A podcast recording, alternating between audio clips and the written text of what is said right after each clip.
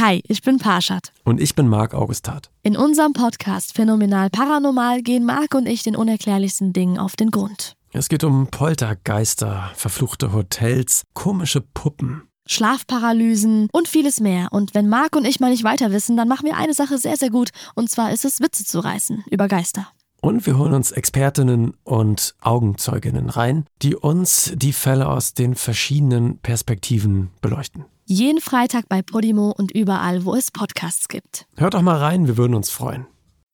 Devils and Demons wird präsentiert von podriders.de, das Podcast-Netzwerk.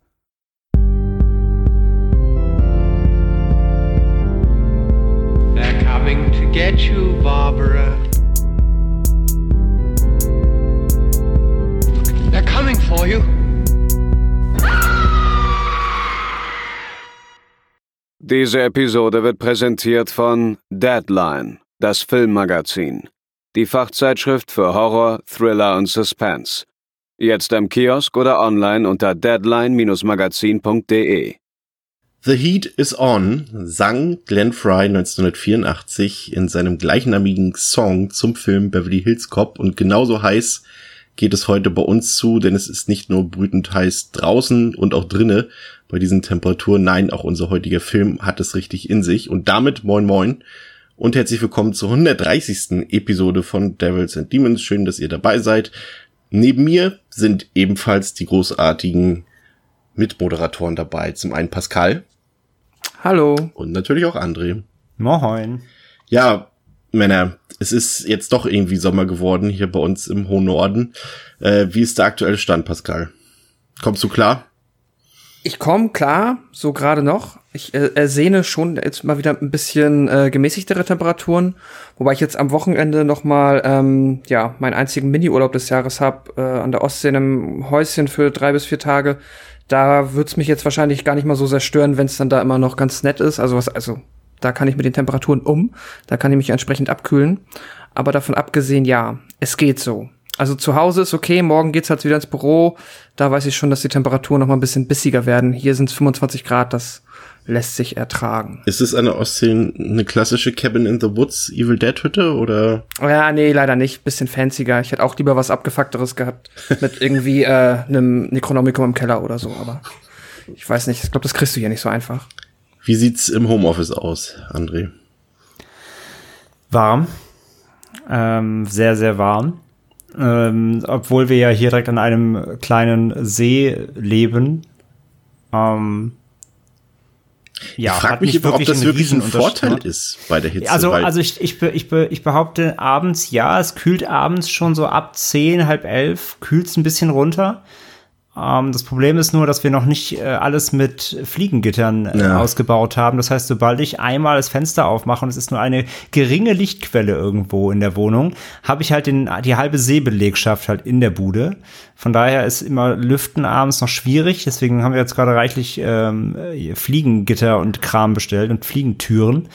Und dann geht das auch, aber tatsächlich abends, glaube ich, hat der See echt ein bisschen Vorteil, weil so ein bisschen dadurch die, die Luft abkühlt. Ähm, aber ja, tagsüber genau das gleiche. Ich triefe vor Schweiß, obwohl ich mich nicht bewege den ganzen Tag. Das sagt eigentlich alles. Also auch Indoor hier Temperaturen zwischen äh, im, im Keller beziehungsweise im Terrain, Souterrain äh, knapp 22, 23 Grad, sehr aushaltbar, bis hin äh, zu unserem äh, zweiten Stock mit knapp 33 Grad. Also ich gehe aktuell nicht in mein Heimkino quasi, weil das ist nämlich oben. Äh, ein bisschen schade. Aber ja, deswegen, Filme müssen dann eben jetzt aktuell woanders geguckt werden. Aber ich hoffe mal, ich hoffe mal, das legt sich dann bald auch wieder. Was, welche Präferenz haben die Katzen? Mögen die das eher warm oder mögen die das denn eher kühl? Ja, ich, das kann ich nicht so, also das habe ich noch nicht so richtig rausgefunden, weil ich würde halt, also, also einfach aus meiner Perspektive heraus, ich will am liebsten den ganzen Tag im Souterrain auf, auf den kalten Fliesen li legen, weil das ist der kälteste Spot im, im ganzen Haus.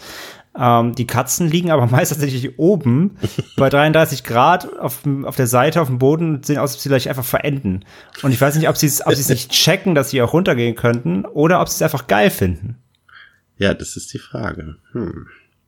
Also Ähm, deswegen, es steht überall natürlich reichlich zu trinken, damit die sich äh, nicht, äh, damit die nicht verdursten. Aber ja, so richtig, also jetzt nach einem Eisbad schreien sie nicht zu schreien. Also ich, vielleicht mögen sie es auch mal ab und zu mal ganz warm.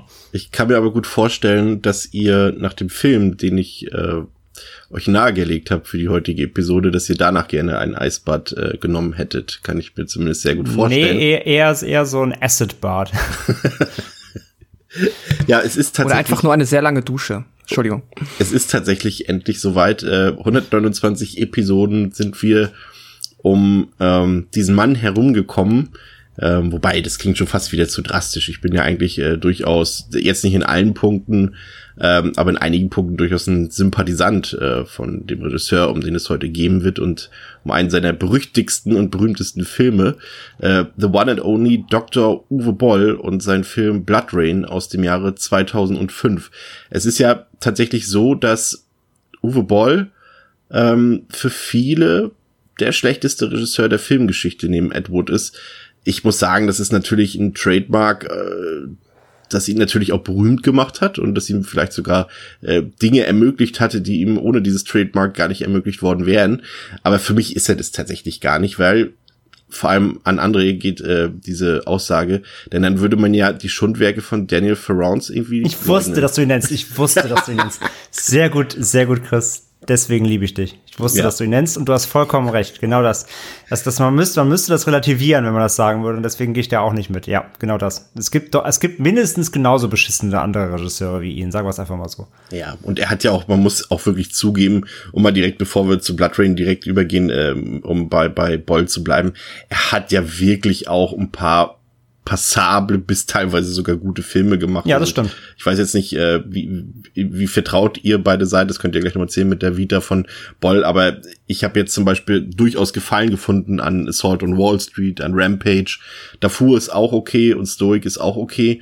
Und selbst, muss ich zugeben, mit seinen dann doch deutlich, deutlich abfallenden Werken wie äh, Alone in the Dark oder hier Blood Rain habe ich bei all diesen schlechten Qualitäten, die diese Filme haben, irgendwie doch einigermaßen irgendwie eine Art Spaß, ähm, die zum Beispiel andere Regisseure, die ich hier noch deutlich unter Boll einstufen würde, die ich da nicht hatte. Also ich weiß jetzt nicht, Pascal, äh, war, das war jetzt bestimmt nicht dein erster Boll-Film, oder doch?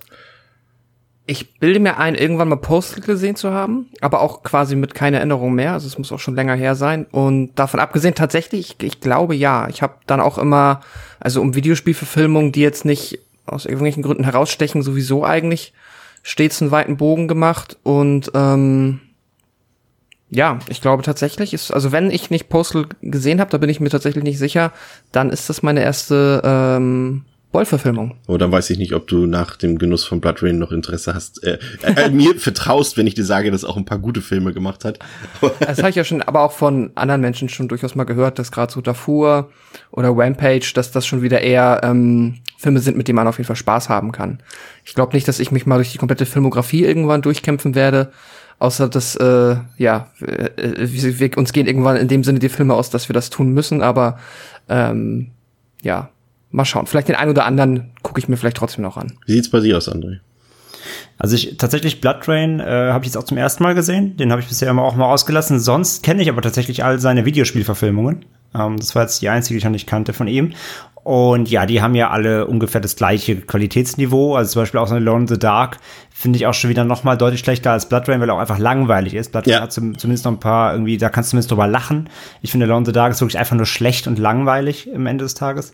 Und Ähm, liefert nicht mal, liefert nicht mal, ich will jetzt nicht genau ins Detail gehen, aber liefert nicht mal die einzige Stärke, die Blood Rain hat. Nicht mal die kann Alone in the Dark liefern. Gore. Ähm, Ja. Von Und daher, handgemachten Gore vor allem.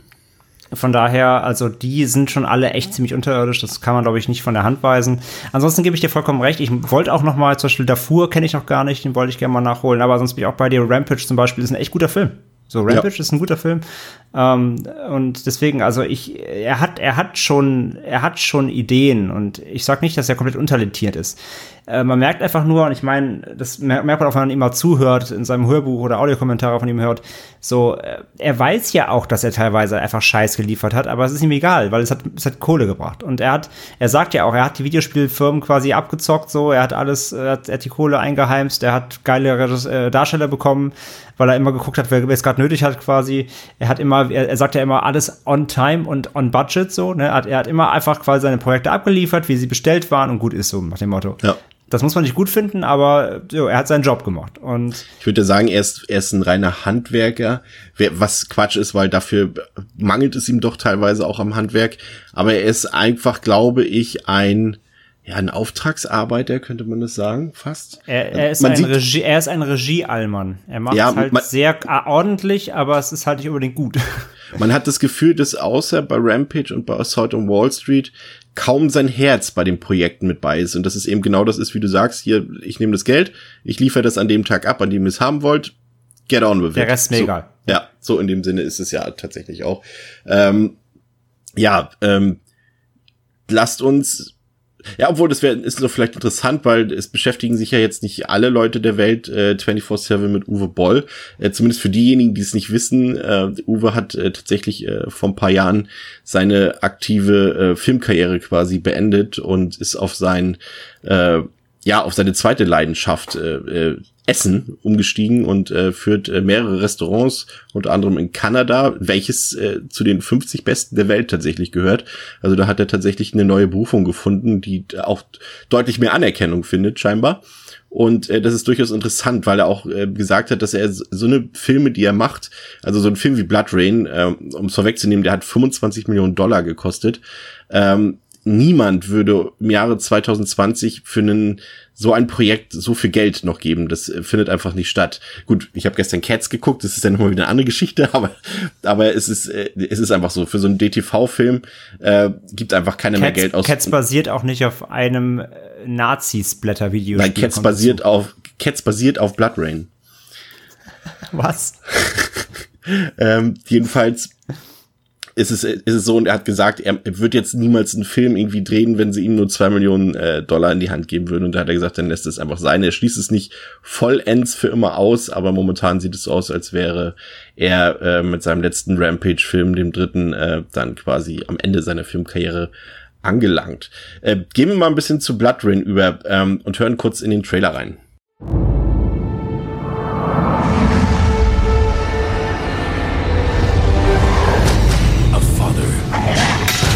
Daughter, a mighty leader, She could mean the end, the beginning of the world as we know it. a prophet, They have been talking for years that Caden was in search of a prodigious child. Where is she?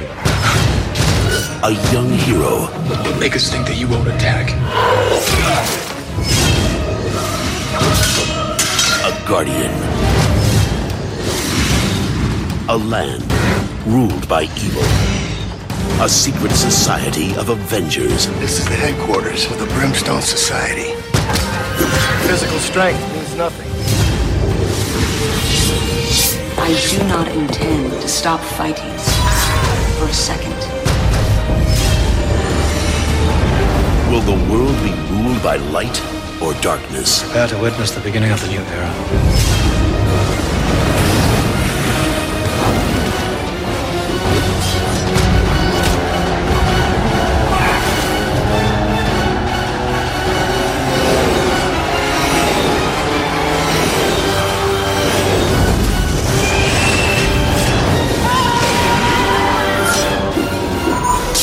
Rain.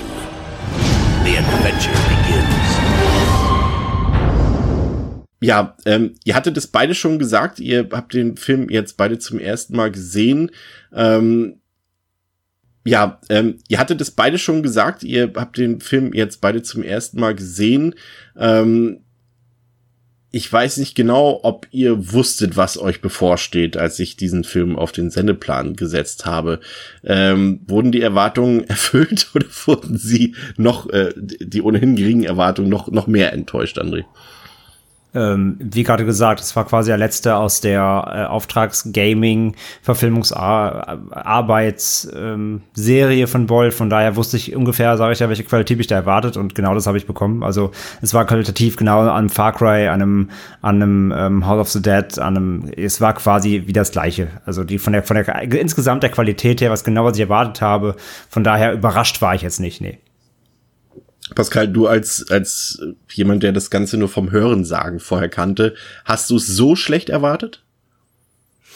Ja, ich jetzt nicht äh, über alle Maßen überrascht tatsächlich, dass es ähm, ja über den Mangel an Qualität.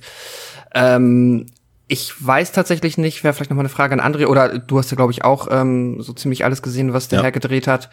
Äh, ich kann mir halt vorstellen, dass jetzt in halt natürlich diesem ja, äh, 18. Jahrhundert Fantasy-Setting, da werden wir auch gleich noch ein bisschen im Detail drauf eingehen, das einfach auch noch mal ähm, schwieriger ist zu verschleiern, wie jetzt beispielsweise, ich kann es mir nur vorstellen, bei einem ähm, Far Cry, dass es da vielleicht ja, keine Ahnung, alles ein bisschen äh, weniger peinlich aussieht, aber vielleicht irre ich mich da auch. Ich gebe dir einfach mal direkt den Auftrag. Äh, äh, Boll hat ja auch die Trilogie gedreht äh, zu Dungeon Siege. Ähm, Oh ja. Im Namen des Königs, ähm, oder Schwerter des Königs, besser gesagt. Äh, schau dir das mal an. Das spielt auch im, im, im, im Anführungszeichen im mittelalterlichen Setting. Ja. Dann siehst du Blood Rain nochmal mit ganz anderen Augen. Okay. Also das ist dann nicht nur so, dass dort mal jemand mit einer Armbanduhr, in dem Fall ja bei Blood Rain ja Boll selbst, äh, durchs Bild läuft ähm, oder dort irgendwelche ähm, Kleidungsstoffe verwendet werden, die es zu diesem damaligen Zeitpunkt noch gar nicht gab. Also das ist nochmal eine ganz andere äh, Kategorie. Äh, kurz die harten Fakten. Auf Letterbox hat der Film unglaubliche 1,4 von 5 Punkten im Durchschnitt. Auf der IMDb 2,9 von 10. Das ist übrigens, wo wir gerade beim Thema sind, tatsächlich besser als Cats. Und der Film ist äh, freigegeben ab 18 Jahren, so in seiner ungeschnittenen und in seiner unrated Version. Äh, war bis 2017 aber tatsächlich auf dem Index. Aber warum das so war, da können wir dann später auch nochmal eingehen. Ich hatte es erwähnt, 25 Millionen Dollar Budget war im Kino ein kolossaler Flop, hat dort nur 3,7 Millionen Dollar wieder eingespielt. Was aber die wenigsten, ähm, die wenigsten ergänzen in dieser Hinsicht ist, dass der Film auf dem ähm, Videomarkt, also auf dem DTV-Markt tatsächlich sehr erfolgreich war. Also das war tatsächlich ein Film, der in den Videotheken und auch äh, einfach auf DVD einfach auch sehr gut wegging und im Ausland tatsächlich sogar äh, in, in einigen Ländern wie den Emiraten oder in Russland auch im Kino tatsächlich noch relativ erfolgreich war. Das Skript zu diesem Film kommt von Genevieve Turner und das ist äh, eine relativ interessante Geschichte. Man muss immer dazu erwähnen, es, äh, wir wollen jetzt auch nicht alle Geschichten wiederkauen, die Herr Boll in seinem äh, Buch oder in diversen Podcasts, in diversen YouTube-Formaten und sonst wo schon wiedergegeben hat. Aber an manchen Geschichten kommt man einfach nicht vorbei und es ist natürlich immer interessant, seinen Audiokommentaren zu lauschen, wenn er dann einfach mal zwischendurch für eine halbe Stunde verschwindet, um mit dem Hund Gassi zu gehen und so weiter. Das habt ihr alles schon in diversen anderen Formaten gehört. Aber ich finde diese Geschichte mit Genevieve Turner, an der die darf man nicht auslassen. Und es ist so, dass sie äh, ja durchaus äh, eine anerkannte Screenwriterin ist. Die hat unter anderem das Drehbuch äh, geschrieben zu American Psycho oder jetzt zuletzt, äh, André, du hast den ja gesehen, Charlie Sass hatten wir auch schon mal hier im Podcast. Ähm, und sie hat damals äh, für Blood Rain einen ersten Draft geschrieben, so wie man das so macht. Man schreibt also erstmal quasi ein Drehbuch, so grob, gibt es dann den Beteiligten, zum Beispiel den Produzenten oder dem Regisseur und der sagt hier, das, das und das muss noch überarbeitet werden. Und genau das hat sie auch mit Uwe Boll gemacht. Äh, der hat ihr dann aber einen ziemlich deftigen Telefonanruf äh, hinterlassen und hat sich sehr beschwert über das Ganze und wie schlecht das Skript doch sei und so weiter. Und sie äh, wollte es dann überarbeiten, musste dann aber feststellen, dass die Dreharbeiten schon angefangen haben und dass die Dreharbeiten angefangen haben mit ihrem Roh, mit ihrer Rohfassung des Skriptes und dass äh, Boll und das Team inklusive der Schauspieler einfach äh, alles Mögliche geändert haben an diesem Skriptentwurf und am Ende nichts mehr davon übrig war quasi von dem, was sich äh, Turner äh, ausgedacht hatte für das Blood Rain Skript. Und das ist einfach auch so ein bisschen das finde ich ähm, André was Uwe Bolls Art so ein bisschen ja auf den Punkt bringt, glaube ich. Ne? Das ist eben jemand, der äh, vielleicht auch nicht unbedingt das absolute Know-how mitbringt, was man vielleicht mitbringen muss, um zum Beispiel eben auch in Hollywood zum Beispiel Erfolg zu haben, weil das ist ja schon ein bisschen amateurhaft, diese Vorstellung, die er hier abgeliefert hat in diesem Zusammenhang. Ja, vor allem nicht nur amateurhaft, da merkt man eben auch, aber trotzdem, er ist halt auch so ein. Ja, aber er ist auch gleichzeitig dann wiederum, ist er einfach so ein Macher. Ich mach das jetzt einfach. Ist mir scheißegal. ich habe jetzt hier irgendwas liegen, ich habe keine Zeit und Time und Budget, auf geht's so. Und das passt ja, ich meine, ne, auch legendär, du sagst gerade schon, ein bisschen alles wiederkauen, aber auch natürlich legendär die Story damals, als er, ähm, als er Kritiker aufgefordert hat, ihn zu boxen, damit er sie umhauen kann, weil keiner wusste, dass er mal Profiboxer war. Ähm, er ist halt einfach so ein ruppiger Typ, so. Aber obwohl er ja, also, man merkt das ja auch, wenn man ihm zuhört, er ist ja kein, er ist ja kein Assi oder so, oder er ist ja kein Arschloch in dem Sinne. Er ist der Volksregisseur. Ich finde, ich finde, ich finde, er hat, ist, also er ist schon ein Humanist, er ist auch ein eigentlich ein guter Typ, so, der gute Ansichten und so. Und er ist, glaube ich, auch jetzt nicht erst, ich glaube, wenn man, wenn man ihn nicht abfuckt, ist er ein total super netter Typ so. Aber er ist auch eben einfach so ein ruppiger Macher und wahrscheinlich hat er wirklich einfach gedacht, so, so, okay, morgen geht's los, das ist im Vertrag, Allmann-Boll, ähm, macht on Time on Budget, auf geht's so. Wir haben nichts anderes, wir müssen jetzt loslegen. Und ähm, aber ja, das erklärt natürlich auch, glaube ich, dann im Endeffekt das, was man in diesem zusammengeschustert wirkenden Film eben sieht, das erklärt, glaube ich, einiges, ja. Ja, und dann ähm, natürlich das zweite Thema, die Besetzung. Also äh, es ist natürlich interessanter, wenn wir jetzt erstmal komplett den Film durchkauen würden und am Ende erst verraten würden, wer denn hier im Cast enthalten ist. Das wäre natürlich doppelt der Spaß, aber wir machen es mal trotzdem vorweg. Ähm, André, du hast es ja schon angedeutet, Boll ist ja jemand, der auch ein bisschen smart ist. Das muss man wirklich auch sagen. Ähm, für so einen Film würde man unter normalen Umständen niemals so eine Besetzung zusammen äh, getrudelt kriegen und er macht es halt eben so, seit seine gängige Praxis ist, er castet oder lässt erst ungefähr ein, zwei Wochen vor Drehbeginn den Cast zusammenstellen und äh, besetzt dort hauptsächlich Darsteller, die einfach frei sind, die gerade nichts zu drehen haben und gerade keine anderen Filmangebote haben. Und so kommt es dann eben, dass du hier in so einem, sag ich mal, Fantasy-Abenteuerfilm der übelsten Machart Oscar-Preisträger Sir Ben Kingsley dabei hast, der in Filmen wie Schindlers Liste, Gandhi und Shutter Island mitgespielt hat. Michael Madsen, der äh, ja gut heute wahrscheinlich gerne freilich in so einem Film mitspielen würde, aber 2004 äh, vielleicht noch nicht unbedingt ähm, äh, äh, der Mann für diese Art Produktion war, der Spezi von Tarantino. Da haben wir Geraldine Chaplin bei, die hat in legendären Klassikern wie Dr. Chivago oder Nashville oder in Scorsese's Age of Innocence mitgespielt. Udo Kier, Billy Zane, Michelle Rodriguez, habe ich ihn vergessen, Udo Kier habe ich schon gesagt, Meatloaf, äh, Pascal. Meatloaf, so furchtbar. Das ist, äh, das ist doch äh, gerade für dich jetzt. Du hast den Film noch nicht gesehen und denkst, was? Wieso ist hier Ben Kingsley dabei ja. mit seiner geilen Perücke? Warum? Und und das muss doch der Wahnsinn für dich gewesen sein, diese Leute da ja, alle zu sehen. Ich bin mal ganz ehrlich, ich habe es tatsächlich, also ich habe mir halt vorher ein bisschen was zu dem Film angeschaut, dann habe ich ihn jetzt vor ein paar Tagen zum ersten Mal gesehen und ich habe es dann tatsächlich stellenweise wieder ausgeblendet und ich muss sagen, äh, es ist natürlich so, manche, also Meatloaf habe ich dann irgendwie auch erst später habe ich überlegt, warte, Meatloaf, ach, das war Meatloaf, ja klar, okay, krass. Udo Kier ist halt äh, unverkennlich, den erkennst du halt sofort. Ben Kingsley habe ich auch so, ich habe Ben Kingsley jetzt auch nicht zum ersten Mal gesehen, aber irgendwie wirkte das so, aber es ist vielleicht auch die Optik, die so ungewohnt ist. Ich kann es gar nicht beschreiben, aber es ja, haben sich alle auf jeden Fall wie Fremdkörper. Hm? Ich fand die Perücken schon authentisch. Ja, es, ja, es wirkte, äh, ja, nein, alles ganz fürchterlich. Und äh, ich weiß ja nicht, ob das dieser, ähm, ja, Mitte 2000er Billo Digital-Look ist, der das halt so fürchterlich verzerrt hat. Ich weiß, was mich, du meinst. Die Schauspieler, die Schauspieler wirken in dem Film nicht wie sie selbst. Sie, sie ja. die sehen irgendwie aus wie billige Kopien von sich. Genau. So, das ist mir halt so gerade bei Ben Kingsley oder auch bei, naja, Michael Madsen ist auch, der macht halt auch einfach leider keinen guten Job. Da können wir bestimmt auch mal drüber es ist reden. Halt, du, du siehst an diesen, an diesen Leuten, ich meine, wie gesagt, Michael Madsen ist ja kein schlechter Schauspieler, ne? Und Ben Nö. Kingsley sowieso nicht und auch die anderen Leute, die dabei sind, nicht. Ähm, du merkst einfach, wie wichtig ein guter Regisseur für die mhm. Leistung von Schauspielern ist. Ich finde, das ist ein perfektes Beispiel dafür, dass, äh, dass die wie Amateure hier wirken, weil der Regisseur einfach einen Scheißdreck sich kümmert um seine Schauspieler. Ja, das würde ich wahrscheinlich, also das würde ich im Sinne oder nachdem ich diesen Film gesehen habe, auch so unterschreiben. Also ich kenne jetzt auch nicht alle Hintergrundgeschichten. Ich habe jetzt auch gehört, Michael Madsen war wahrscheinlich auch einfach schon zu dem Zeitpunkt oft einfach nicht auf der Höhe und einfach irgendwie druff, keine Ahnung. Ähm, entsprechend, ähm, ja, unbeteiligt schleicht er auch hier so durchs Bild. Ähm, aber keine Ahnung, ich fand, ja. Also ja, genau, wenn du dann keinen Regisseur hast, der ihm, der ihm, dann sagt, hey Digga, mach mal hier, mach dich mal gerade. ja, und genau. lässt ihn halt quasi einfach gewähren da, genau, dann kommt sowas bei raus, ja. ja. Pascal, bevor wir in die Tiefe gehen, so leid es uns tut für die Zuhörerinnen und Zuhörer, worum geht es in Blood Rain? Wayne ist eine junge Frau mit einem besonderen Schicksal. ich finde, das beginnt schon perfekt. Wayne.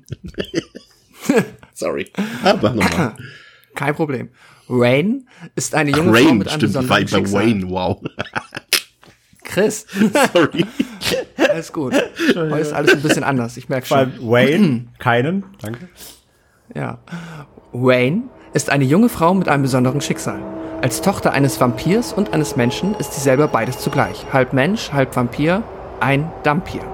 Aufgrund ihrer außergewöhnlichen Kräfte und Eigenschaften wird sie von einem Jahrmarkt als Attraktion gehalten, bis sie sich eines Tages befreien kann, um sich sogleich auf die Suche nach ihrem Vater zu machen, dem bösen Vampir Kagan.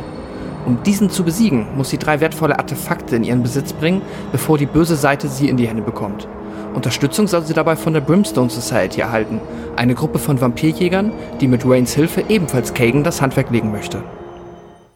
Ja, das ist eine Videospieladaption. Ähm, Im Grunde genommen hält sich das Drehbuch auch weitestgehend so ein bisschen an der Vorlage was natürlich in einem anderen Szenario spielt, was erst in dem dritten Teil dieser Verfilmung so ein bisschen zur Geltung kommt mit dem äh, mit dem Zweiten Weltkriegsdeutschland ähm, und das Ganze wird hier einfach ins 18. Jahrhundert verlegt, um einfach so ein bisschen so eine Art Origin Story zu dieser Rain-Figur so ein bisschen ähm, auf die Leinwand zu bringen. Das sei an dieser Stelle dazu gesagt. Ähm, ja, der Film beginnt mit dieser Jahrmarktszene und ähm, da äh, lernen wir Rain kennen, Dampier. Ich finde, das ist perfekt. Du hast es eben auch schon so toll beschrieben und es gibt ja ein, ein paar Minuten im Film, ich glaube, das ist so der erste Auftritt von Michael Madsen, auch so eine herrliche äh, Dialogszene, als er, als er und die anderen Vampirjäger dort fachsimpeln. Ja, hm, es könnte ein Vampir gewesen sein. Michael Madsen einfach nur mhm. so, vielleicht war es auch ein Dampier. So einfach so aus dem Nichts, so, okay, einfach mal ins Leere gab, vielleicht war es auch ein Dump hier. So einfach, so, das ist auch hervorragend. Ich musste, ähm, ich musste wirklich dreimal zuhören, bevor ich verstanden habe, was die gesagt haben. Dump, was, Dump hier? Ich dachte, was, was sagt der da? Ja, und ähm, ebenfalls lernen wir auch zu Beginn gleich den König der Vampire, Kagan, kennen, der hier äh, von Ben Kingsley gespielt wird, mit einer, ja, wir haben es eben schon angedeutet, mit einer unfassbar unpassenden Perücke. Es ist halt bei ihm, bei Meatloaf und vor allem auch bei Billy Zane ist es wirklich, also ich weiß nicht, ob sie dort in einem An- und Verkaufgeschäft waren und einfach alle Perücken mitgenommen haben, die dort rumlagen und wahllos äh, ausgelost wurde, wer welche Perücke trägt, weil die passen halt überhaupt nicht zu den Köpfen und äh, man sieht auch genau die Nähte irgendwie oder die Ansätze von diesen Perücken. Also da wird sich überhaupt keinerlei Mühe gegeben, irgendwie ein authentisches Bild abzugeben. Also es ist schon äh, Pein für die Augen, André. Ja, da hat die Maske auch einfach versagt. Also als ob sie keine Maske hätten, wirklich. Ist ja nicht mal überschminkt oder so. Es ist wirklich, es ist, als ob du wirklich in einen Karnevalsladen gehst und dich für einen, für einen Fastnachtumzugs, äh, Fastnachtumzug einfach verkleidest. So sieht das aus. Also allgemein, nicht, nicht die Perücken nur, die Kostüme allgemein, es sieht aus. Der ganze Film wirkt, als ob du so ein Lab abfilmst als ob die so ein Live-Action-Roleplay machen. Es, es, wirkt so, so richtig hobbymäßig.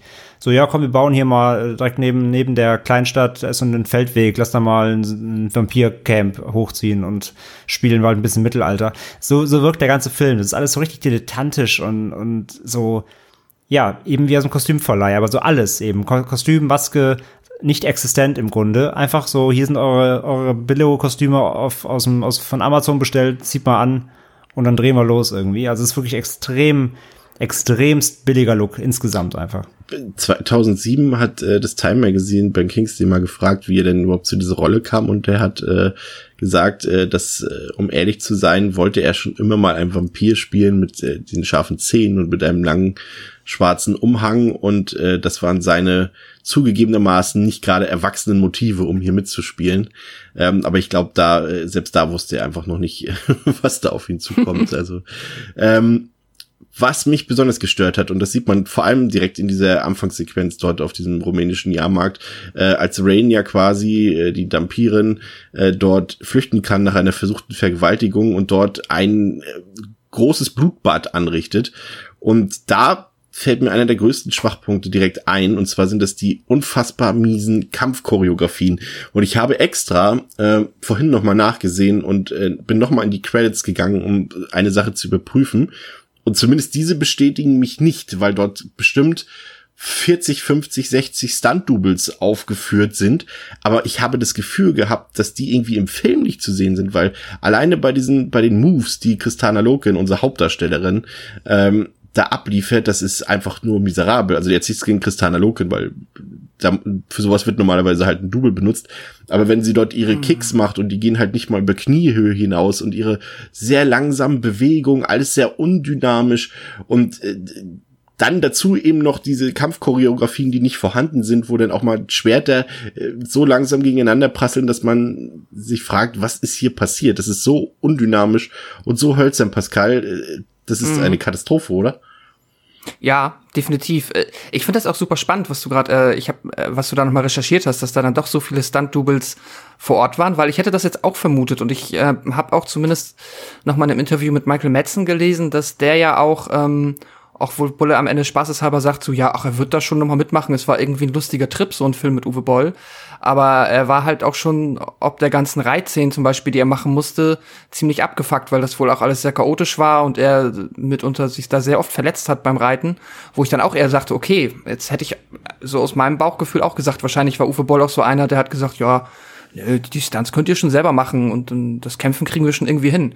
Das ist jetzt tatsächlich interessant, eine gute Frage, wo dann diese Stunt-Doubles sich versteckt haben. Ja, es kann natürlich auch sein, Ähm, dass es einfach irgendwie die Statisten waren, die im Hintergrund abgestochen wurden oder sowas. Mhm. Vielleicht zählt sowas auch dazu. Weil ich habe irgendwie, also ich weiß einmal im finalen Kampf, da sieht man einmal, dass da ein Double für Kristana Loken kämpft äh, in einer Hm. Szene, aber ansonsten habe ich nie das Gefühl gehabt, bei all diesen, auch gerade auch bei Michael Metzen eben, da gibt es auch so so eine Szene, ich weiß nicht, ob ihr euch an die erinnert, später in diesem in diesem einen Kloster, als er die Treppen hochrennt, um jemanden mit seinem Schwert äh, zu schlagen, ähm, da, da ist innerhalb von so so so in in, in Taken 3 Art ist da so ein ähm, so ein Schnittmassaker, was irgendwie fünf Schnitte in einer Sekunde hat, nur um zu zeigen, wie Michael Madsen eine Treppe hochrennt. Und das fand ich einfach äh, unfassbar, wirklich. Aber ja, das hätte man dann irgendwie, ja, vielleicht, wenn er das nicht alleine schafft, auch mit dem Double von hinten lösen können. oder so. Aber es ist, es ist äh, irre schlecht gemacht, diese Kampfszene. Und so Ja, denkt und auf, man der, und auf natürlich. der anderen Seite hast du dann wiederum so Shots wie Christiana Loken, das hast du ja auch auf Twitter gepostet, Chris, sie so, Ja. zwar noch Mhm. ihren Schwertern bückt ohne, ohne Schnitt, weil es total dilettantisch auch aussieht, aber dann solche Hardcore-Schnittszenen wie, wie bei den Kampfchoreografien. Also ich glaube, es gab auch gar keinen Kampfkoordinator. Ich Nee, glaube auch wirklich, glaub Boll hat einfach gesagt, kämpft mal. Ich schneide das schon so zurecht, damit es aussieht, als könntet ihr kämpfen. Aber Ja. es wirkt halt genau das. Man, man sieht nicht einen ausgeführten Kampfmove. So alles ist so, so zusammengeschnitten, dass es halt ähm, jegliche Bewegung fehlt. Und da, da, da merkst du ja auch einfach, dass da niemand da war, der die irgendwie mal trainiert hat, entgegen dieser bescheuerten, ähm, dieser, dieser äh, Ka- Kampftrainings äh, äh, Phase, wo Montage, sie dann, ja. Montage, wo sie da trainieren, äh, die, die ja auch total, also selbst das Training ist so geschnitten, dass du nicht siehst, dass sie trainieren. Ähm, also da, da kann wirklich niemand an, am Set gewesen sein, der den, der den Schauspielern irgendwas mit Kampf antrainiert hat oder auch im Vorfeld. Also das muss, das, das muss alles wirklich im Post-Editing so, ja, wir schneiden das schon, dann sieht das irgendwie so Ja. aus, könntet ihr irgendwas. Aber normalerweise ist so ein Editing ja dazu da, um, wenn keine Dynamik vorhanden ist, irgendwie Dynamik reinzubringen, aber es macht es einfach nur noch schlimmer, weil es Ja, ent, entlarvt einfach nur noch die, die, ja, es ist, ich sag's mal in Anführungszeichen Talentlosigkeit, weil die Schauspieler können halt nichts dafür, wenn sie das vermutlich selber performen mussten, obwohl sie dafür nicht ausge keine Martial Artists sind oder sowas. Aber gerade diese Szene, die eben später kommt, als Michelle Rodriguez dort mit, mit Kristana Loken trainiert, das ist auch so super schlecht. Und ah, es tut einfach weh, dieser Schwertkampf dort und äh, äh, es ist furchtbar, ja. Ähm, Vielleicht hatte der, ja, also, oder vielleicht, wahrscheinlich gab es ja auch einfach nicht die entsprechende Pre-Production überhaupt, die es gebraucht hätte, um da irgendwen annähernd auf irgendwas vorzubereiten, wenn das, ähm, ja. Wie auch wenn das Drehbuch erst einen Tag vor Drehbeginn fertig, noch nicht mal fertig ist. Ja, klar. Äh, ja, ja, das stimmt. Wahrscheinlich wirklich am, am, am ersten Drehtag, wie wir müssen kämpfen. Ja. ja, und auch wie, wenn sie auch, wenn er auch erst die Schauspieler zwei Wochen vorher castet, dann ist es halt auch so. Kannst du kämpfen? Nee, ja, ist Pech. ja, normal, eben, Schade. normalerweise bereiten sich ja Schauspieler auch auf sowas vor und äh, Ja. selbst auf so DTV-Filme bereiten die sich vor, also aber hier in dem Fall ja dann eben nicht. Aber das muss man dann halt äh, mit den Konsequenzen nehmen, ja. Ja, ähm, Ich wollte noch mal, Ja, gerne. Entschuldigung, wenn ich dich unterbreche, Nee, aber es ist so äh, eines der wenigen Highlights, aber also ich fand die Opening Credits, die haben wir jetzt nicht erwähnt, die sind echt hübsch. oh, da musst du noch mal Wenn ihr kurz ausholen, ich kann mich gerade nicht erinnern. Ach so, naja, das ist, also was heißt wirklich hübsch, aber äh, wir haben erst halt so, ähm, fährt die Kamera über ganz viele, ja, irgendwo rumänisch, transsilvanisch angehauchte Gemälde mit so Pseudo-Vampiren. Ähm, und dann haben wir noch so ein paar ganz coole Landschaftsshots. Da gibt's ja auch später im Film tatsächlich sogar noch mal ein, zwei. Diese Herr der Ringe, fragt- diese Herr der Ringe Gedächtnisshots, Ja, wie Gandalf quasi genau. über die Prärie reitet. Ja, ja, genau. Wo ich mir auch gefragt, wo ich mir auch wundert einen irgendwie, ne? Warum sich dann da auf einmal anscheinend oder warum da auf einmal ein Aufwand betrieben wurde, um äh, ein schönes Bild zu erzeugen. Aber ja, davon gab es halt in den Opening Credits auch ein paar. Ich wollte es zumindest erwähnen. Also es ist halt so, dass man schon durchaus merkt, dass äh, Boll so ein bisschen, ähm, dafür wurde ja auch so ein bisschen angegriffen, gerade eben bezüglich Blood Rain, dass er eben dort auf angesagte Filme anspringt, aufspringt und teilweise Szenen nachdreht. Also es geht ja da vor allem darum, dass einige äh, Settings wohl sehr an Gladiator erinnern und eben auch diese, wie du es eben gerade gesagt hast, diese totalen, ähm, wenn zum Beispiel dort einfach durch die rumänischen Wälder Mhm. geritten wird und so, das ist halt äh, ganz klar äh, Herr der Ringe-Shots sind, die dort einfach nachkopiert wurden. Ähm, aber die sind halt so schlecht, dass es dass eigentlich da eine Diskussion eigentlich gar nicht angebracht ist. Also das ist natürlich vom Niveau her stellt sich die Frage dann nicht. Übrigens, äh, Peak lustig, äh, fällt mir gerade ein, einer der witzigsten Szenen immer, oder beziehungsweise mehreren Szenen, äh, bei diesen Prärie-Reit-Szenen, ähm, wenn dann diese, diese, diese Schar, diese, diese Reiterschar, ne, die da durch durchs Land reitet und ja diese Angriffe Mhm. verübt, immer wenn die im Bild sind, weil du hast ja so eine, teilweise eine Montage, dann irgendwie, dann, dann reitet da Michael Madsen durch die Gegend, dann reitet plötzlich die und alle reiten und alle sind am Reiten die ganze Zeit. Und immer wenn diese, diese Gruppierung im Bild ist, dann schreien immer alle. Ist euch das aufgefallen? Ja. Du hast immer Kampfgeschrei. Immer wenn die im Bild sind und reiten. Also die reiten wirklich tagelang anscheinend durch, einfach durch die Wildnis und schreien die ganze Zeit. Stock du, hast, du, hast, du, hast, du hast immer einfach so eine Atmospur drunter gelegt von, von so schreienden Kriegerchören. So, "Ey!" Aber die, die, A, die bewegen die gar nicht die Münder und B, warum sollten die einfach den ganzen Tag sch schreiend durch, durch die Gegend reiten? Das macht überhaupt gar keinen Sinn. Das ist mega Also lustig. doch Post-Production. Das ist wirklich unfassbar witzig. Aber äh, wo du gerade beim Thema Reiten warst, äh, greife ich natürlich vorweg. Es gibt natürlich auch die, aus meiner Perspektive, ähm, ich habe da jetzt noch nicht so viel von gesehen in meinem Leben, aber es ist offensichtlich die bis dato schlechteste Sexszene, die ich äh, je in einem Film gesehen habe. Oh Gott, ja. Die dort äh, ähm, Christina Local mit Matthew Davis äh, vollführt, auch aus welchen Gründen auch immer. Ich fand das irgendwo, irgendjemand hat das auf Letterbox so schön geschrieben, dass, ähm, ah, ich habe es irgendwo rausgesucht, Moment. Also genau, äh, Rain diddles one of her captors for no apparent reason, except that she's had a bad dream. Das finde ich perfekt, das passt halt einfach perfekt. Und es ist so unfassbar unästhetisch, äh, weil auch so, also sie, sie, sie treiben es ja dort an dieser Gittertür und diese Gittertür schlägt halt auch immer so auf und zu und sie haben auch dieses Geräusch nicht rausgeschnitten oder sie dachten, es ist in der Post-Production, ja, es ist cool, wenn immer dieses Gitter immer wieder auf und zu schlägt und wir auch dieses Geräusch immer zu hören und es ist so unfassbar, wie er sie dort auch ihre Klamotten entreißt äh, und sich an ihren Brüsten vergnügt und, und das ist, äh, ah, es ist furchtbar, das ist so Vor allem er, er macht auch immer so harte Zustoßbewegungen, Ja. während sie aber so ganz langsam eher so reitet und das passt auch gar nicht zusammen, wie sich beide bewegen und auch halt von der Story im Film macht ja auch keinen Sinn, weil sie kennen sich seit drei Minuten Ja. und es wird sofort gebumst irgendwie. Es ist alles so unfassbar schlimm. Ja, es ist halt drin, du, du, es ist halt drin, weil es drin sein muss. Das ist eben wie eben auch die Splatter-Effekte, die wir vielleicht an dieser Stelle äh, aufgreifen können. Der Film hat durchaus, ich kenne nur die Unrated-Fassung. Ich weiß aber, dass größtenteils die Splatter-Effekte in der Kinofassung äh, nicht enthalten sind. Aber wir haben jetzt über die Unrated-Fassung gesehen und besprechen diese hier auch. Ähm, das, äh, die, die sind nicht von schlechten Eltern. Die hat ja Olaf Ittenbach gemacht, da bist du ja so ein bisschen der Experte, André. Das ist ja einer der in Anführungszeichen großen deutschen Horror und Österreich. Und, ist er also ein Ösi? Okay. Er ist Österreicher.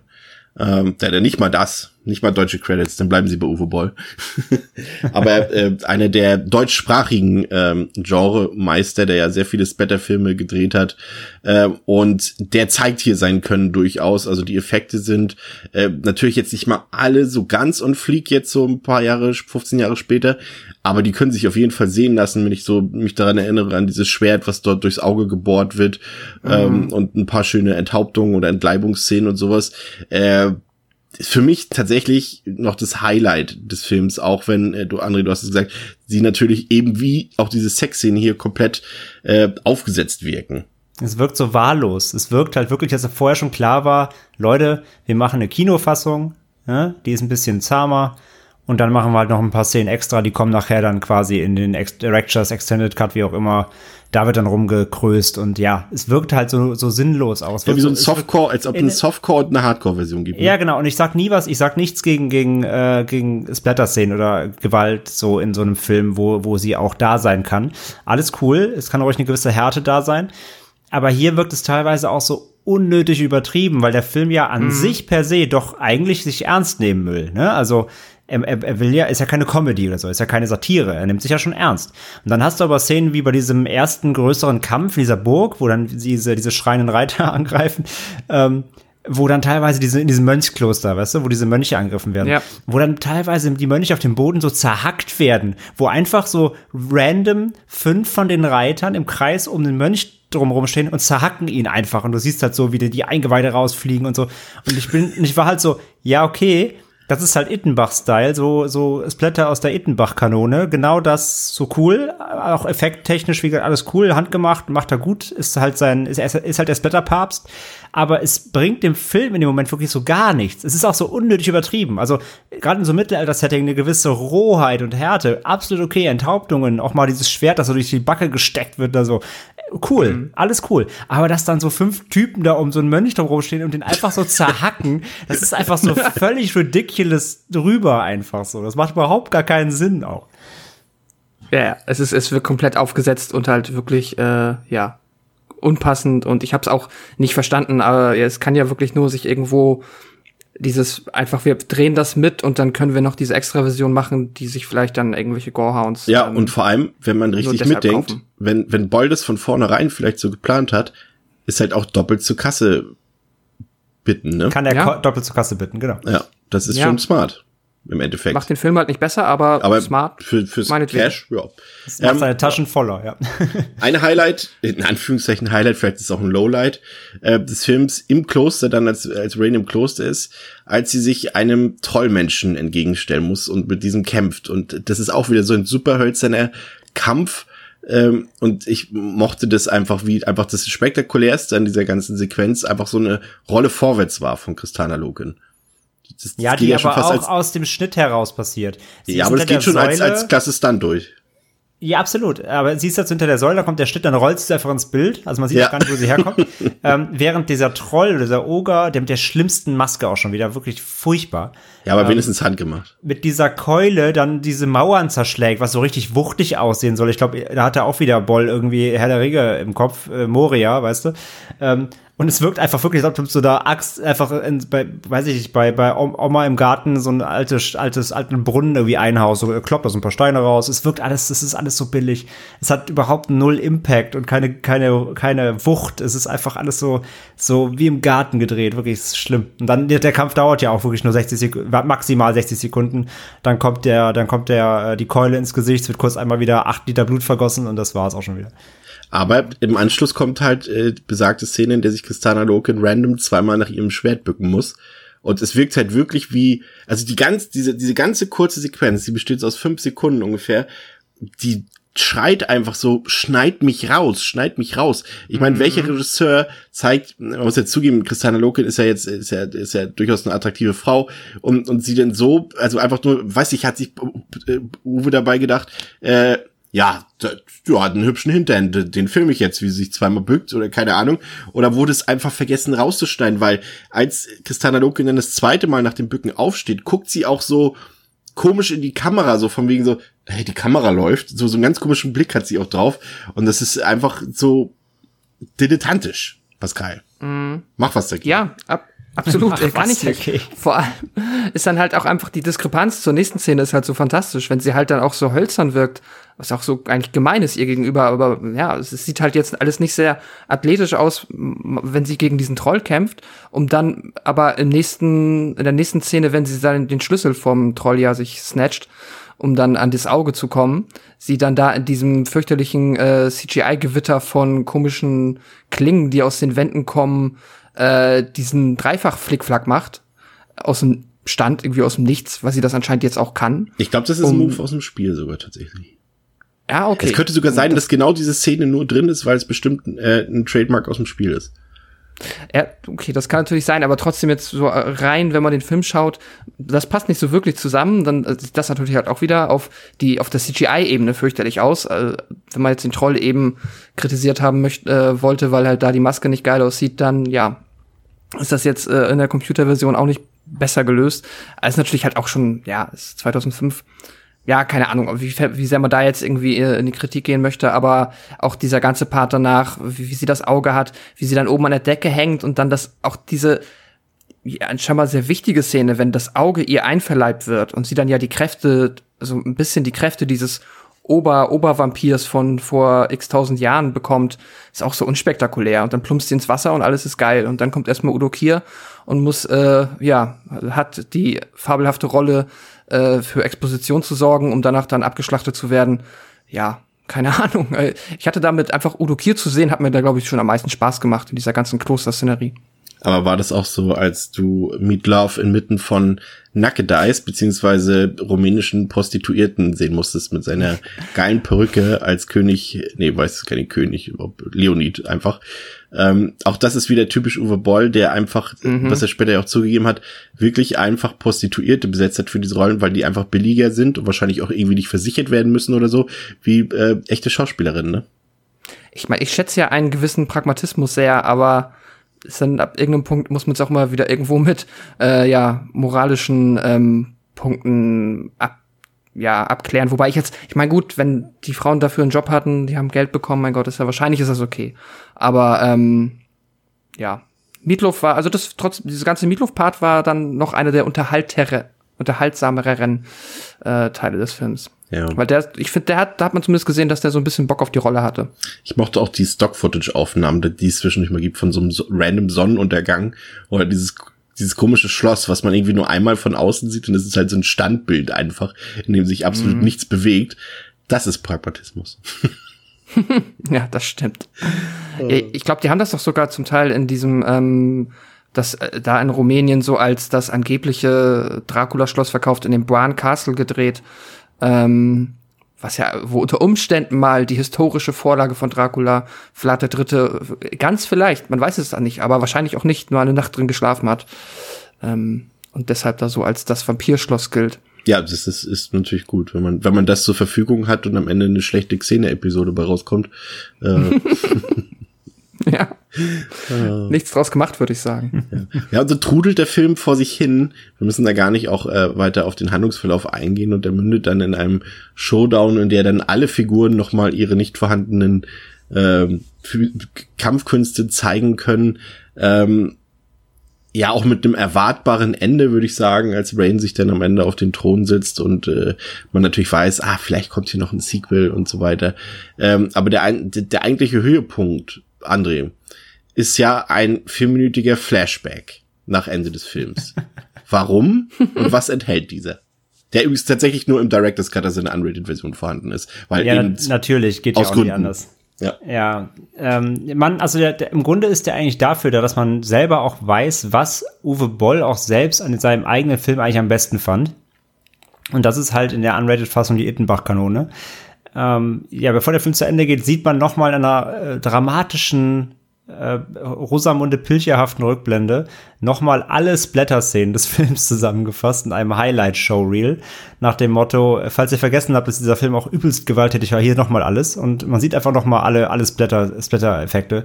ähm, ja, da, wieder, da weißt du, was, was am wichtigsten war am Ende des Tages und äh, ja, macht überhaupt keinen Sinn, trägt nichts zum Film bei, gar nichts. Es ist wirklich nur noch mal ein Showreel, wahrscheinlich irgendwie ein Ittenbach, mit Ittenbach einen Deal gemacht. Hier, wenn ich dir die Effekte mache, dann machst du aber noch mal am Ende rein, damit ihr noch mal weiß, wie geil ich bin.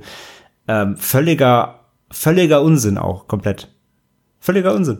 Ja, es ist wirklich wie so ein Bewerbungsvideo für ja, ne? Ja.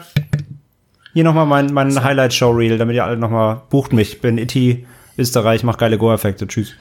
Pascal. Das ist natürlich doppelt klug, dann kannst du einfach die Effekte, die du jetzt ja extra für den Unrated Cut gedreht hast, die kannst du dann einfach doppelt verwerten und dann kannst du, steht da nachher plus acht Minuten auf der äh, ja, genau, Verpackung. statt vier. Einfach, ja. Ja, zehn von zehn für Uwe Bolls Portemonnaie, keine Ahnung. Pascal, die Geschichte ja. des Films, äh, über die Qualität dieser Geschichte sind wir ja noch nicht äh, darauf sind wir nicht so ganz eingegangen. Im Grunde genommen ist es ja so eine typische Abenteuergeschichte, äh, Sword and Sorcery, wie man so schön auf Englisch sagt, mit so einem mhm. Vampir-Horror-Einschlag, ein bisschen Dungeons and Dragons und, und Videospielkomponenten mit Splatter und irgendwie auch Soft-Porno-Elementen. Äh, wie funktioniert die Geschichte für dich? Äh, ja, nicht wirklich gut. Also die Geschichte jetzt erstmal, also wenn man jetzt da irgendwie das äh, einordnen möchte auf, auf einer Komplexitätsskala, würde ich dir jetzt mal so sagen, so ein mediokres Dungeons and Dragons Abenteuer, das man halt vorgeskriptet irgendwie bekommt und dann macht es schon Spaß, das vielleicht mit seinen Freunden zu spielen. Ähm, aber jetzt hier halt auch komplett konfus zerwürfelt irgendwo. Da ähm, ja, es geht halt auch nicht so viel zusammen. Man hat auch immer, also ich hatte zumindest hatte immer ein schlechtes, hatte immer Probleme, äh, wirklich genau zu verstehen, wo jetzt wer irgendwie ist und wie jetzt die komplett, also ah, wie soll ich das sagen? Also der Geschichte so 100%ig zu folgen, so richtig nachzuvollziehen, wie sie jetzt so schnell zu dem Kloster gekommen ist, dann ist sie zu Kagan gekommen. Also ich sag mal so Örtlichkeiten werden einem meiner Meinung nach nicht wirklich gut vermittelt. Das trägt dann auch nicht dazu bei, dass man dieser ja wirklich durchschnittlichen Geschichte dann halt auch noch vernünftig folgen kann. Und das macht sie dann halt auch, ja, zerfetzt dir halt dann sogar diese eigentlich ziemlich simple Geschichte. Und ähm, ja, dann ist es auch, da kommt dann auch keine Spannung auf. Dann fragt man sich auch nicht irgendwie, ja, wie kann es wohl ausgehen? Ähm, dann ist es tatsächlich eigentlich nur noch der Moment, für den man lebt und vielleicht äh, den ein oder anderen Splatter-Effekt. Aber mehr ist es dann auch nicht. Ich weiß nicht, wie euch das ging. Vielleicht hat euch die Geschichte begeistert, hat sie euch mitgenommen. Ja. Habt euch gefragt, wie es weitergeht. Darauf kann André in seinem Fazit zum Film eingehen. Ähm, also zur Geschichte, das Problem ist einfach generell halt die Geschichte, also der Film ist halt so schlecht, dass dir die Geschichte egal ist. Und er, er kann sie auch gar nicht erzählen vernünftig, weil ich, wie Pascal gerade sagt, das ist ein Riesenproblem, genau, diese Örtlichkeit. Der Film macht quasi das, wofür spätere Game of Thrones Staffeln komplett zerhatet wurden, weil er einfach ähm, durch den Raum springt. Es gibt keine Reise. Ne? Der Film will quasi eine Reise von Rain erzählen, aber der Film ist gar keine Reise, weil er einfach Cut macht, dann ist sie irgendwo. Oder zwischendurch wird noch kurz geritten und geschrien und dann ist sie dann irgendwo. Aber es macht keinen Sinn. Und du weißt auch teilweise gar nicht, wer ist gerade was und wo und wer mit wem und so. Also die, die Fraktionen sind auch nicht so richtig klar oder beziehungsweise der Film kann es nicht transportieren, ähm, wie die, die, die verschiedenen Fraktionen gerade agieren und wo sie gerade zusammen oder auch mal alleine sind. Ähm, und dadurch verliert der Film dich halt in den binnen eigentlich weniger Minuten schon komplett und dir ist die Story einfach komplett egal. Und auf dem Papier ist hier halt ist hier halt wirklich eine Standardstory so ähm, oh da gab es einen alten da gab es einen alten Vampir die Kräfte die böse Seite will sie ich muss sie bekommen bevor sie böse Seite sie bevor die böse Seite sie bekommt sonst geht's schlimm aus also breche ich auf und, und, und hole sie und ähm, ja, wenn ich sie kriege, ist alles cool. Also relativ simpel. Wie gesagt, der Film schafft es aber nicht, bei diese simple Geschichte wirklich ähm, ansprechend äh, aufzubereiten. Das sagt eigentlich auch schon wieder alles aus. Von daher, Fazit, ähm, es ist ein typischer Boll-Film, der sich in seine ähm, oder sage ich mal, ein typischer Boll-Videospielfilm. Wer einen gesehen hat, hat alle gesehen. Das kann man wirklich einfach so sagen mit böser Zunge. Ähm, es ist ein dilettantisches Machwerk, was halt wirklich, ähm, ja, sage ich ja, mit, mit bollischem Almanismus gedreht ist. Da kann hinter der Kamera alles für ihn nach Verträgen gelaufen sein. Vor der Kamera ähm, ist halt keine Liebe, kein Herz. Das ist einfach runtergespielter Dreck, der ähm, sich, für den sich alle Beteiligten, glaube ich, auch schämen im Nachgang, außer Boll, weil der hat Kasse gemacht. Und von daher äh, kann man den Film empfehlen? Nein. Kann man den Film äh, Splatter-Fans empfehlen? Nein, weil die Effekte, wie gesagt, dann guckt euch auf YouTube das äh, vierminütige Highlight-Reel am Ende des, vom Ende des Films an. Das gibt's sicherlich irgendwo online. Dann habt ihr auch die Highlights gesehen. Und äh, ja, als, als Film ist er wirklich äh, absolute Trash-Kanone, aber auch schon wieder also, wie gesagt, er hat ein paar Momente, über die kann man lachen, wie die, wie die schreienden Reiter und die blöden Perücken und auch die, haben wir auch gar nicht darüber gesprochen, die Nonsens-Dialoge. Da sind so dumme Dialoge drin, die überhaupt keinen Sinn machen. Äh, einer von euch hat es eben angeschnitten mit diesem, Michael Messer kommt einfach, in, kommt einfach auf die Bildfläche und sagt irgendwas, was keinen Kontext hat. Und das passiert ja ständig. Äh, irgendwer labert Sachen in den Raum, die überhaupt keiner gefragt hat die ganze Zeit. Ist alles so komplett einfach ähm, mit, mit unfassendem Dilettantismus ge, ge, umgesetzt und auch halt im, im Schnitt und das Editing und alles ist einfach schlimm und macht aber auch nicht wirklich Spaß. Also es ist auch kein nicht so, das ist nicht so ein Schläferzgarant irgendwie, über den du dich wirklich beömmelst. Du bist eher gelangweilt und genervt irgendwann, finde ich, von dem Film. Von daher ähm, für mich eine absolute äh, Fail-Gurke auf, auf Denglisch gesprochen, ähm, ein von fünf Sternen. Pascal. Ja, kann ich äh, genauso unterschreiben, alles, was André gesagt hat. Äh, ein komplett ja, misslungener Film. Äh, ist das natürlich, ich habe es am Anfang erwähnt, auch mein ja, bewusster Neueinstieg oder Einstieg ins Bollverse oder ins Boll-Universum. Bollwerk ist Und- tatsächlich ein anerkannter Begriff, Bollwerk. Oh, okay.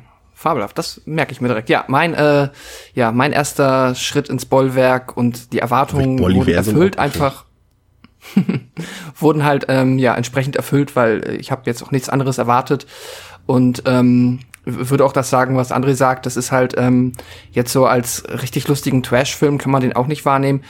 Ich meine, die Tatsache, dass da halt so ein kurioser Cast an durchaus talentierten und auch definitiv bekannten Schauspielern dran teilnimmt, das ist vielleicht so der einzige Grund, warum man sich einfach so aus, ja, so aus Kuriosität mal den Film angucken kann, weil dann hat man auch mal halt, das hat man ja halt nicht so oft. Man hat so schlechte Fantasy-Trash-Filme, findest du wahrscheinlich noch 100, die vielleicht nicht ganz so schlecht oder schlechte oder genauso schlecht sind, aber du findest jetzt vielleicht nur den einen mit Ben Kingsley, Meatloaf und ähm, Michael Madsen. Und das ist dann vielleicht tatsächlich der einzige Punkt, wo der Film irgendetwas ähm, ja hat, was ihn außergewöhnlich oder ja sehenswert macht, wenn man wirklich sich daran erfreuen kann, mal sowas Seltsames zu sehen.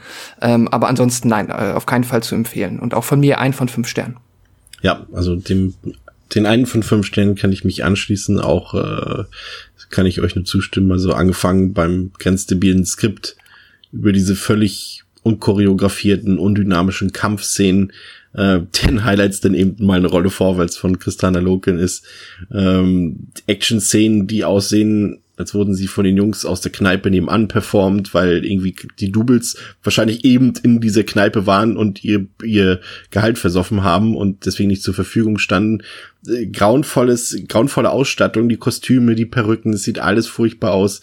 Dann der Cast, bei dem nur Uwe Boll weiß, wie der die hingekriegt hat nach Rumänien und das ist halt ähm, einfach nur traurig und äh, der Film hat keinen Sinn für Ästhetik und Filmkunst, äh, grauenvolles Editing, über die Geschichte brauchen wir eigentlich nicht viele Worte mehr verlieren, das habt ihr beide schon ausreichend getan, das ist alles sehr unrund und wirkt einfach nicht wie, wie, wie ein Film in dem Sinne.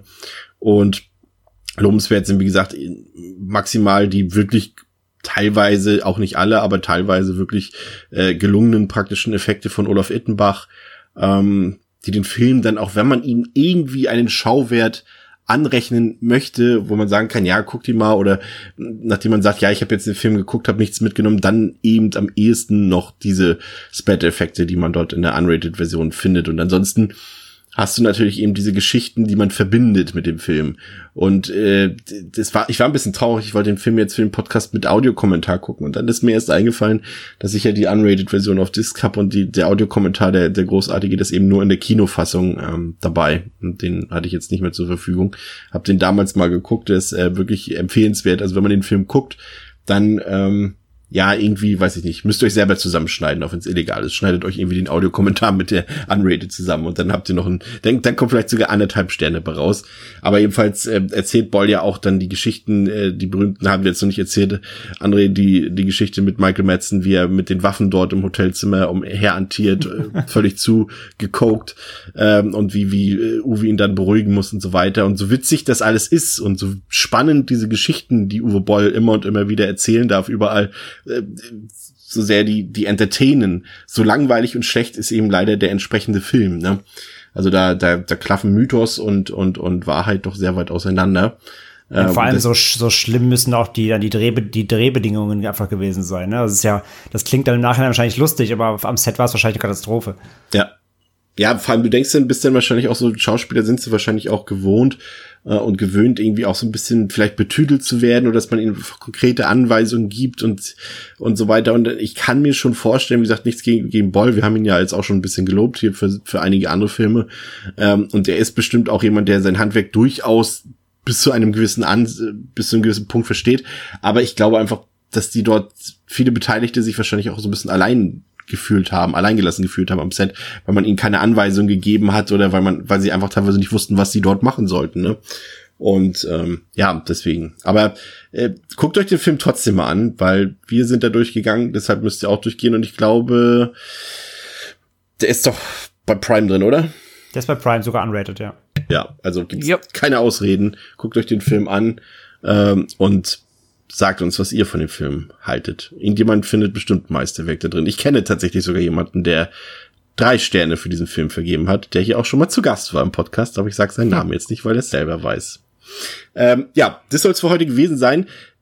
Leute, die uns unterstützen auf Patreon und ähm, auf Steady, die bekommen übrigens in den Genuss ähm, eine Spezialreview von mir, denn ich werde mir für euch auch nochmal den dritten Teil, Blood Rain 3, The Third Reich, ähm, ansehen und äh, besprechen. Und ich finde, das ist doch ein guter Grund, um uns ein bisschen zu unterstützen. Ach komm, Arbeit. dann, dann lege ich einen drauf, dann mache ich den zweiten. Yes! Komm, dann, dann gehe ich mit. Den kenne ich mir. Ich kann halt bei den beiden Nachfolger kann ich auch noch nicht, dann, dann komm, dann mache ich den zweiten. Als Bonus. Sehr gut. Ja. Sehr gut. Machen wir so. Machen wir beide. Dann machen wir beide. Ach komm, wir machen alle. Achso, das sind ja alle dann. Mist.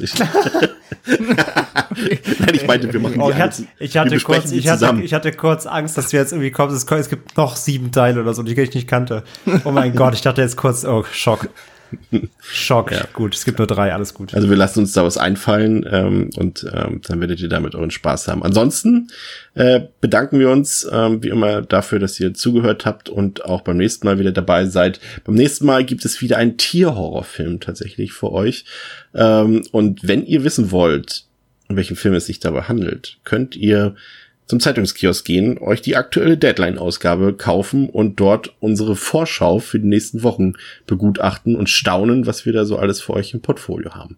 Also bis zum nächsten Mal bei Devils and Demons mit Chris, André und Pascal. Ciao. Tschüss. Tschüss.